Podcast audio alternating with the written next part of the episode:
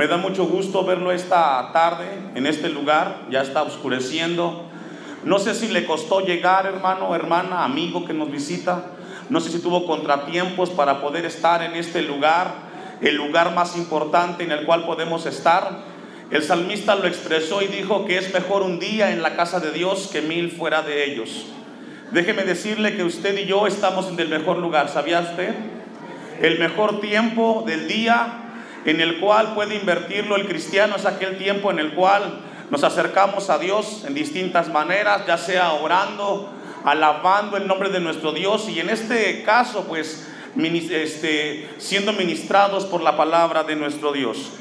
Eh, el tema de esta predicación es la perspectiva de Dios en relación a la Navidad. La perspectiva de Dios en relación a la Navidad. A lo largo de la historia, el mundo de alguna manera celebra eh, de diferentes maneras el nacimiento de Jesús. La palabra Navidad es una palabra de latín que, se, que significa nacimiento. ¿Qué significa? Nacimiento. Y todos cuando hablamos del nacimiento hablamos del nacimiento de Jesucristo. Pero desafortunadamente, a lo largo de la historia, la Navidad se ha vuelto a veces tan monótona, tan repetitiva. El mundo secular lo celebra de distintas maneras, preparándose para una cena, para convivir, quizás para regalar algún presente a algún familiar. Y vemos cómo eh, la televisión nos bombardea y relaciona regularmente la Navidad con un momento de felicidad en el cual puedas regalarle algo a alguien y de esa manera celebrarla. En relación a los cristianos un poco más espirituales, nos damos a la tarea de preparar un servicio como esta ahora y, a través del servicio poder exaltar a nuestro Dios, poderlo glorificar, pero la Navidad va mucho más allá. Isaías en el capítulo 55, versículo 8 dice que los pensamientos de Dios son más altos que los nuestros y sus caminos son más grandes que los nuestros. Y esto nos habla que Dios tiene una perspectiva diferente en relación a lo que usted y yo hoy celebramos reunidos en este lugar, como es el nacimiento de Jesús. Regularmente en este tiempo en el cual vivimos, diciembre, las últimas semanas del año, se desborda o cualquier cantidad de sentimientos, el hombre experimenta una profunda soledad. Encontramos que el índice de suicidios y de problemas crecen en estos días, resultado de que quizás estando en un lugar reunido nos sentimos solos. Y no sé si sea el caso de algunos en este lugar que has venido con el deseo de que Dios ministre tu vida, de que Dios trabaje en tu corazón y quizás te sientes solo porque estás pasando un momento difícil, alguna lucha, alguna situación familiar, emocional, espiritual. Pero Dios quiere ministrarnos en esta tarde, noche, en relación a lo que es la perspectiva de Dios en relación a la Navidad. Regularmente relacionamos la, la Navidad con arreglos florales, en el caso de los cristianos, de luces como las que tenemos aquí. Algunos otros ponen en unos árboles y de distintas maneras lo hacen. Pero va mucho más allá el mensaje, porque después de que termina esta época importante en la vida del cristiano o del ser humano, muchos a sus casas van a regresar con el corazón lleno de soledad, con los mismos problemas, con las mismas frustraciones. Y esta tarde Dios quiere ministrarnos. En el pasaje que hemos leído encontramos algunos títulos que se le atribuyen a Jesús. De igual manera lo encontramos en el capítulo 2, versículo del 1 al 4. Pero en el pasaje que hemos leído encontramos dos títulos que se le da al momento en el cual Jesús va a nacer. Número uno, se le da el título que se le llama al niño que nacía se le llamaba Jesús. Número dos, también se le da el título de Emanuel. Número tres, en el capítulo 2 de Mateo, se le da el título de Rey. Y número cuatro, se le da el título de Cristo.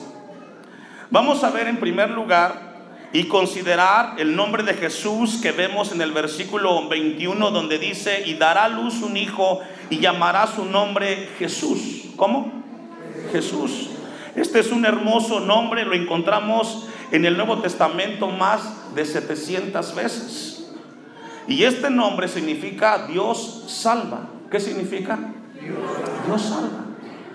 Algunos piensan que Jesús vino a hacernos exitosos, personas importantes. Algunos piensan que Jesús se relaciona con una vida en el cual no existen problemas ni dificultades. Pero de acuerdo a la Biblia encontramos que el nombre de Jesús se relaciona porque, Dios vino a salvar. Y dice el versículo 21, porque Él salvará a su pueblo, ¿de qué dice? De sus pecados.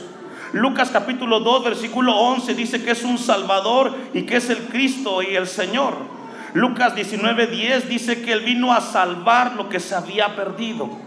Pero encontramos en Mateo capítulo 1, versículo 21, que Jesús tendría un propósito cuando vendría a esta tierra y sería a salvar a su pueblo de sus pecados. Encontramos entonces que los seres humanos son personas pecadoras desde la perspectiva de Dios, hombres y mujeres, de acuerdo a Romanos capítulo 3, versículo 11, que es imposible que se acerquen a Dios, no pueden hacer lo bueno. Y encontramos entonces de que Cristo al venir a esta tierra vino a salvarnos, vino a darnos salvación. Ese es el propósito importante de que Cristo haya venido a esta tierra. El ser humano estaba condenado el, ser humano estaba separado de Dios. Hacía falta una redención y es el momento en el cual Jesucristo viene a este lugar y viene a darnos salvación. ¿Sabía usted, hermano? Esta noche es muy importante porque yo reflexionaba en el camino hacia este lugar de algunos hermanos y hermanas que el pasado diciembre del 2015 estuvieron aquí y ya no están. Y puede ser que algunos de nosotros que hoy tenemos la bendición de escuchar un mensaje en este 24 de diciembre, quizás no estemos el siguiente año. No lo sabemos. Solamente Dios lo determina. Pero el mensaje sigue siendo el mismo. Jesús vino a salvar, vino a perdonar los pecados de aquellos que estaban viviendo lejos de Dios. Y yo no sé si tú seas una persona que ha venido a este lugar. Vamos allá al Salmo 103, versículo 12. Jesús se relaciona porque vino a salvarnos, vino a perdonar los pecados del hombre. La palabra perdonar que encontramos en la Biblia tiene que ver con enviar o despedir. Y el Salmo 103 dice, cuando está lejos el oriente del occidente hizo alejar de nosotros, ¿qué dice hermanos? Y eso es lo que hizo Jesucristo. Al venir a esta tierra, Él vino a darnos a nosotros perdón y salvación. Y Él puso nuestras, nuestras rebeliones lejos de Dios celebrar esta noche el nacimiento de Jesús para aquellos que están viviendo una vida separada de Dios. Quizás eh, durante el año has tenido una vida de altibajos, una vida en la cual has sido inconstante en las cosas de Dios y yo te, hoy te has reunido con la familia en este lugar y estás aquí y Dios te habla que tú tienes que arreglar tu vida. Él vino a perdonar nuestros pecados. El nacimiento de Jesús se relaciona con que Él vino a perdonar los pecados del ser humano. Estábamos condenados para vivir una vida separada de Dios constantemente. Pero a Dios gracias que el nacimiento de Jesús produce salvación. Y esta tarde Dios nos recuerda que Él vino a salvarnos. Como dice el Salmo 103, 12, hizo alejar de nosotros nuestras rebeliones. Isaías capítulo 44, versículo 22, si me acompaña. La realidad es que Jesucristo vino al mundo para perdonar el pecado. Esto no significa que no cometemos más pecados. Esto no significa que el pecado, eh, el hombre no enfrenta las consecuencias. lo que encontramos es de que ya no pagaremos la última sentencia, la cual era condenación eterna. Dice Isaías 44, 22, yo deshice como una nube tus rebeliones y como niebla tus pecados, vuélvete a mí porque yo te redimí. A Dios gracias por esa promesa. A Dios gracias que el nacimiento de Jesús produce en aquellos que le hemos creído y le hemos recibido perdón por nuestros pecados. Pero puede ser que tú hayas llegado esta tarde a este lugar y tu vida está en desorden y estás viviendo lejos de Dios y una vez más Dios te llama a que vengas a las plantas de Jesús. Porque celebrar la Navidad tiene que ver con que, Jesús vino a, a darnos perdón de nuestros pecados. Él vino a perdonarnos. El segundo título que encontramos y regresamos rápidamente a Mateo capítulo 1, versículo 23. Cuando se habla el mensaje del nacimiento de Jesús, dice el versículo 23, he aquí una virgen concebirá y dará a luz un hijo y llamará su nombre, ¿qué dice? Que traducido es Dios con nosotros. Mateo está citando Isaías 7:14. Es lo que está citando Mateo. Está citando al profeta eh, Isaías capítulo 7, versículo 14. Y pero tenemos que entender ¿Qué significa el momento en el cual el profeta Isaías, 800 años antes de la venida de Jesús, él estaba escribiendo unas palabras importantes? Déjeme le doy el contexto de Isaías 7:14 para que podamos entender qué significa Emanuel y Dios con nosotros. El capítulo 7 de Isaías es escrito durante el reinado de Acaz. Recordemos que cuando Salomón sube como rey de Israel, al final de su reinado se divide Israel en dos reinos. El reino del norte, el cual se caracteriza por ser muy idólatra, el cual su capital es Samaria, posteriormente el reino del sur, lo que, es Judá y la tribu de Benjamín, un, un reino el cual tuvo sus altibajos, buscaba a Dios, se iba a la idolatría. Y encontramos que Acaz fue el hijo del rey Usías, un rey muy importante, un rey que Dios usó para restaurar a su pueblo. El contexto de Isaías 7:14 es de que Acaz, el hijo de Usías, este Acaz, cuando llega a ser rey, él lleva a Israel a ser idólatra. Lo lleva inclusive a instalar o a reinstalar la, idolatría a Moloch, que, consistía que eh, el sacrificio a Moloch era ofrecerles los niños recién nacidos. Y este Acaz había llevado a una nación que conocía a Dios detrás de la idolatría. En ese contexto en el cual Acaz lleva a Israel a ser idólatra, dos reyes, Peca y Resín, sirios, quieren hacer una guerra en contra de Acaz. Y en ese contexto Dios manda a Isaías y le dice, ve y habla con el rey. A pesar de su idolatría, ve y búscalo. Y dile que venga y que no confíe, porque los asirios quería que confiara con ellos. Acaz. Pero Dios envía a Isaías y le dice que le diga al rey Acaz que no confiara en, en Peca y en Resín, sino que confiara en Dios. Desafortunadamente, Acaz no escuchó el mensaje del profeta Isaías que le había dado Dios. Y lo que hizo Acaz es de que hizo alianza con estos reyes.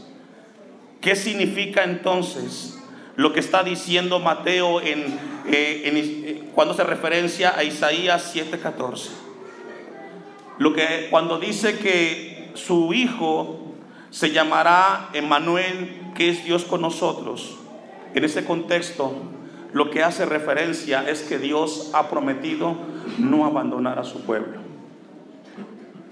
Cuando la Biblia habla en Mateo capítulo 1, versículo 23, y llamará su nombre Emmanuel, que traducido es Dios con nosotros, lo que significa ese pasaje es que Dios nunca va a abandonar a su pueblo. Y qué hermosa es esa promesa. Hoy celebramos el nacimiento de Jesús y Dios nos recuerda a todos aquellos que hemos creído en Él que Él no nos va a abandonar. En el mundo tendréis aflicciones, pero confiad. Yo estaré con ustedes todos los días. ¿Cuántos días? Días buenos y días malos, malos. La promesa de Dios es de que nunca abandonaría a su pueblo. Y esta tarde noche, cuando hablamos del nacimiento de Jesús, hablamos de que Dios nos recuerda, de que Dios es con nosotros, que Él no va a dejarnos. Y, puede ser de que en esta tarde noche tú te sientas desanimado, tú te sientas solo porque tienes un problema, porque tienes una dificultad, pero hoy Dios te dice, no te voy a dejar ni te voy a desamparar. Muchas veces a los servicios llegamos con muchos problemas y muchas dificultades. Hablar de Manuel significa que Dios vive entre nosotros. Significa que Dios se hizo hombre y que Dios está con su pueblo hoy y por los siglos de los siglos. Y si tú eres uno de los que esta tarde has llegado desanimado, cansado y quizás fastidiado por los problemas que tienes, hoy Dios te recuerda en esta Navidad que Él no te va a dejar, que Él te va a sustentar, porque Él es un Dios el cual escribe Hebreos, que es el mismo de ayer, de hoy y por los siglos de los siglos. Anclar nuestra vida cristiana en un Cristo que no cambia, hay que tener confianza en ella, hermanos. El tercer el título que encontramos entonces de Emanuel es Dios con nosotros. Dios hoy nos habla que vino y se hizo hombre hace más de dos mil años. Y así como no dejó a su pueblo en el tiempo del profeta Isaías, no nos dejará. Él estará con nosotros. Mire lo que dice Hebreos capítulo 2, versículo 18. Quiero compartir unos pasajes. Vamos a leer el 17. Y vamos a ver cómo lo, explica un poco más Hebreos capítulo 2, versículo 17 en relación a la verdad de que Dios prometió no dejar a su pueblo, sino estar siempre con él. Por lo cual, dice Hebreos 2.17, por lo cual debía ser en todo semejante a sus hermanos para venir a ser misericordioso y fiel sumo sacerdote en lo que a Dios se refiere para expiar los pecados del pueblo. Pues en cuanto él mismo padeció siendo tentado, es poderoso. ¿Me ayuda a leer? Y si tú eres uno que ha llegado a este lugar con tentaciones en tu vida, Jesús está para ayudarte en tu prueba. Y aún más, mire lo que dice el versículo 18. Pues en cuanto él mismo padeció siendo tentado, es poderoso para socorrer a los que son tentados. Y lo que Dios nos está hablando es de que Dios vino y nació hace más de dos mil años para ayudarnos, para darnos de su gracia para seguir adelante para enfrentar las preocupaciones, para entender que confiando en Cristo Jesús podemos descansar y saber que Él tiene propósitos eternos con nosotros. Número 3, vamos a ir a Mateo capítulo 2. No solamente el nacimiento de Jesús tuvo que ver con el nombre que es Jesús, valga la redundancia, con Emanuel que es Dios con nosotros, sino que dice Mateo capítulo 2, versículo 2, que también se le dio el título de rey. Diciendo, dice Mateo 2.2, diciendo, ¿dónde está el rey de los judíos que ha nacido? Porque su estrella hemos visto en el oriente y venimos a adorarle. El contexto es de aquellos magos que habían recorrido más de mil kilómetros de distancia del norte, habían venido porque había una señal que habían recibido del nacimiento de Jesús.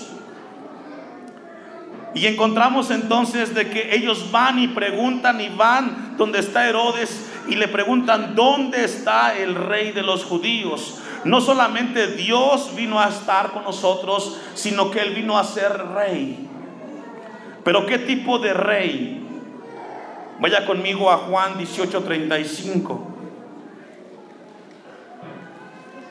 Israel esperaba un Mesías, alguien que los liberara de la opresión del imperio romano.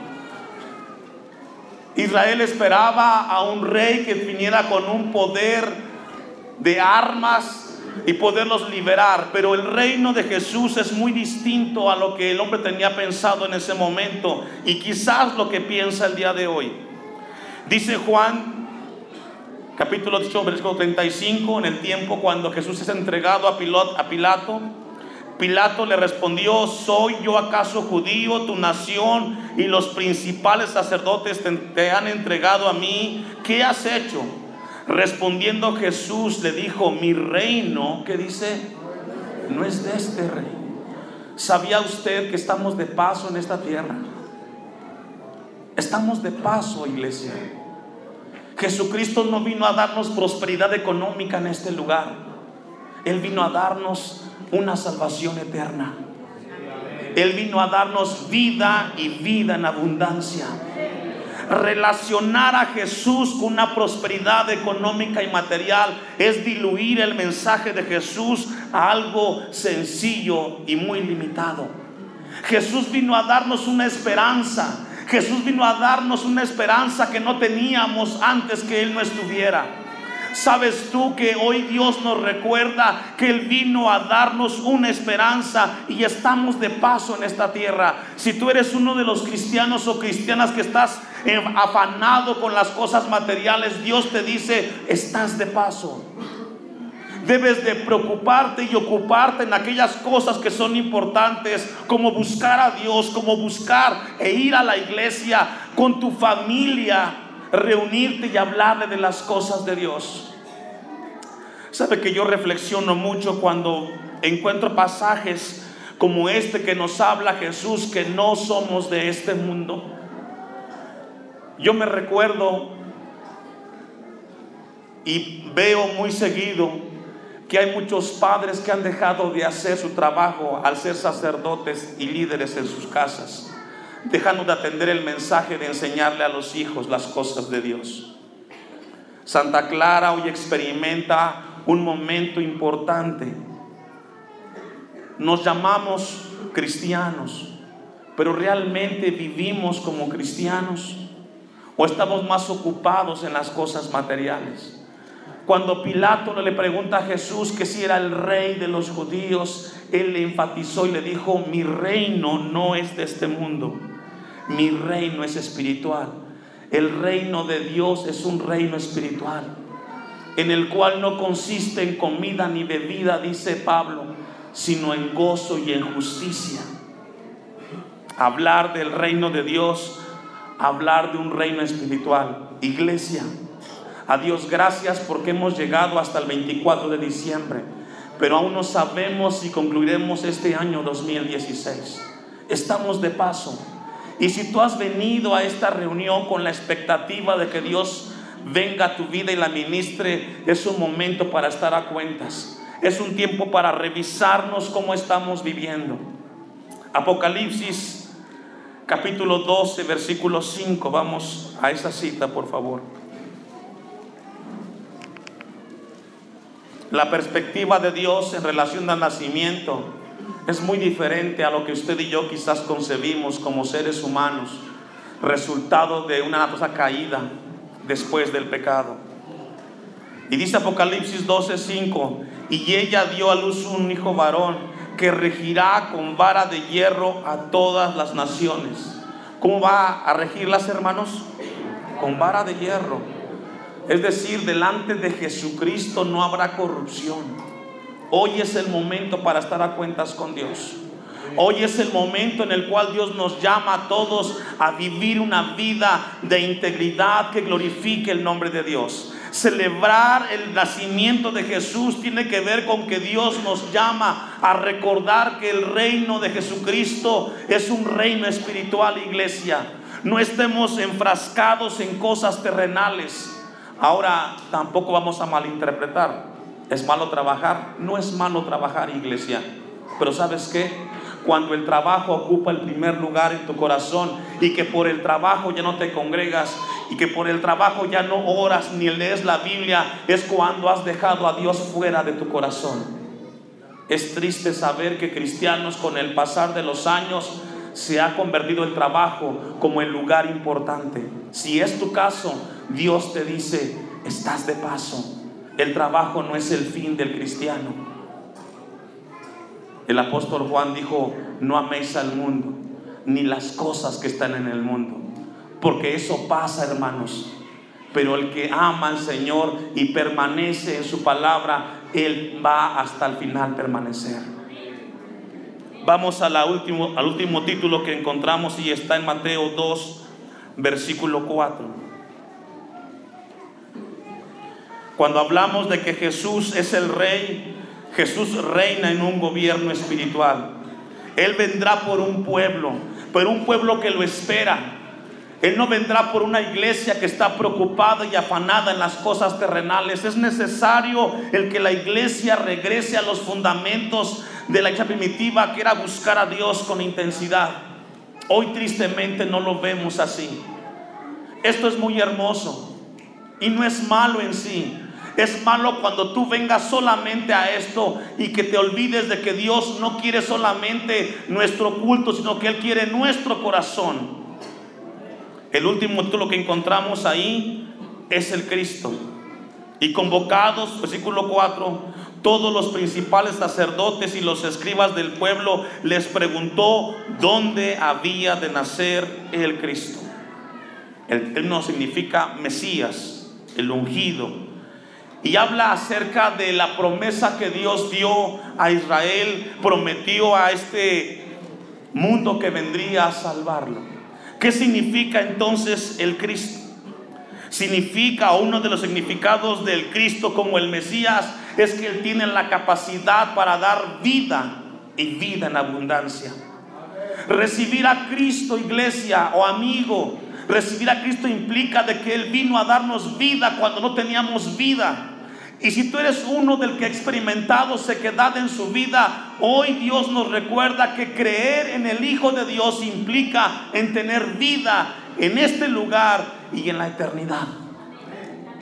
Hablar del nacimiento de Jesús es Dios recordarnos que hablar del Mesías y del Cristo es que Él vino a darnos vida. Mírenlo cómo lo explica el apóstol Juan en Juan capítulo 11, versículo 25 y 26. Todas las cosas fueron hechas por Cristo según Juan capítulo 1. Pero en Juan 11, 25, usted me alcanza, lo que trae Biblia, le dijo Jesús, yo soy la resurrección y la vida y el que cree en mí, ¿me ayuda a leer? Y esta es la esperanza que podemos celebrar. Es aquí el clima de la predicación, iglesia. ¿Sabe que estos adornos que están aquí, el festón, las luces, pasado un tiempo se van a acabar, se van a desgastar, ya no van a funcionar. Los buenos deseos son esos, buenos deseos. Pero encontramos en la Biblia que el mensaje importante de la Navidad tiene que ver con un Cristo que nos da vida y vida en abundancia. Celebrar el mensaje hoy es de que Jesús dijo, el que cree en mí, aunque esté muerto, vivirá. Hay esperanza en Jesús. Y eso, aunque termine el 24, el 25, el 31 de diciembre, tendremos en el corazón la esperanza de que Él nos da vida mucho más allá de la eternidad, hermanos. Versículo 26 de Juan 11. Y todo aquel que vive y cree en mí, ¿Qué dice? Si hoy te llevas a tu casa en tu corazón el mensaje, es que creer en Jesús implica que la muerte no tiene potestad sobre ti, ni sobre mí, ni sobre aquellos que hemos creído en Jesús. Tenemos esperanza, hermanos. Quizás experimentamos enfermedades y puede ser el caso que de algunos aquí que quizás les costó porque tienen una enfermedad y quizás tienen la incertidumbre de qué pasará. Pero sabe que hermano, confiar en Jesús implica que la muerte fue vencida y que vamos a vivir eternamente. Y que aquellos que se han adelantado tenemos la esperanza que un día estaremos con ellos, porque así lo dice la palabra. No morirá eternamente. Y al final concluye el versículo 26. ¿Crees esto? ¿Tú lo crees? Porque creer y hablar del nacimiento de Jesús implica tener fe en sus promesas. Juan 14, versículo 19.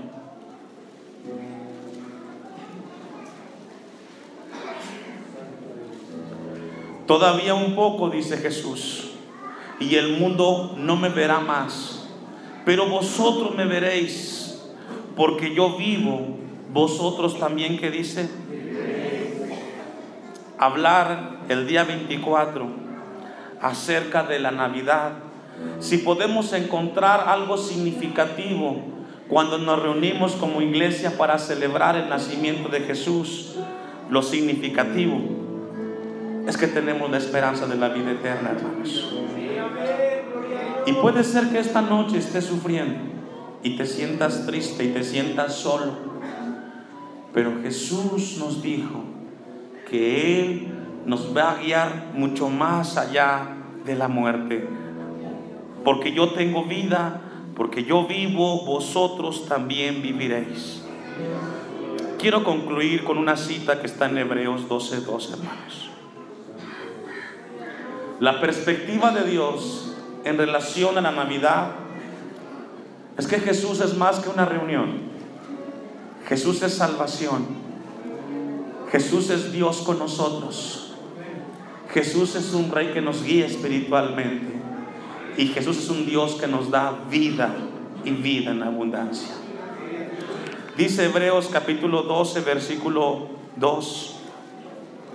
Puestos los ojos en Jesús y el autor y consumador de la fe. Ponga sus ojos, iglesia, en Jesús. No los ponga en el hombre, no los ponga en ninguna, en ninguna iglesia, póngalos en Jesús.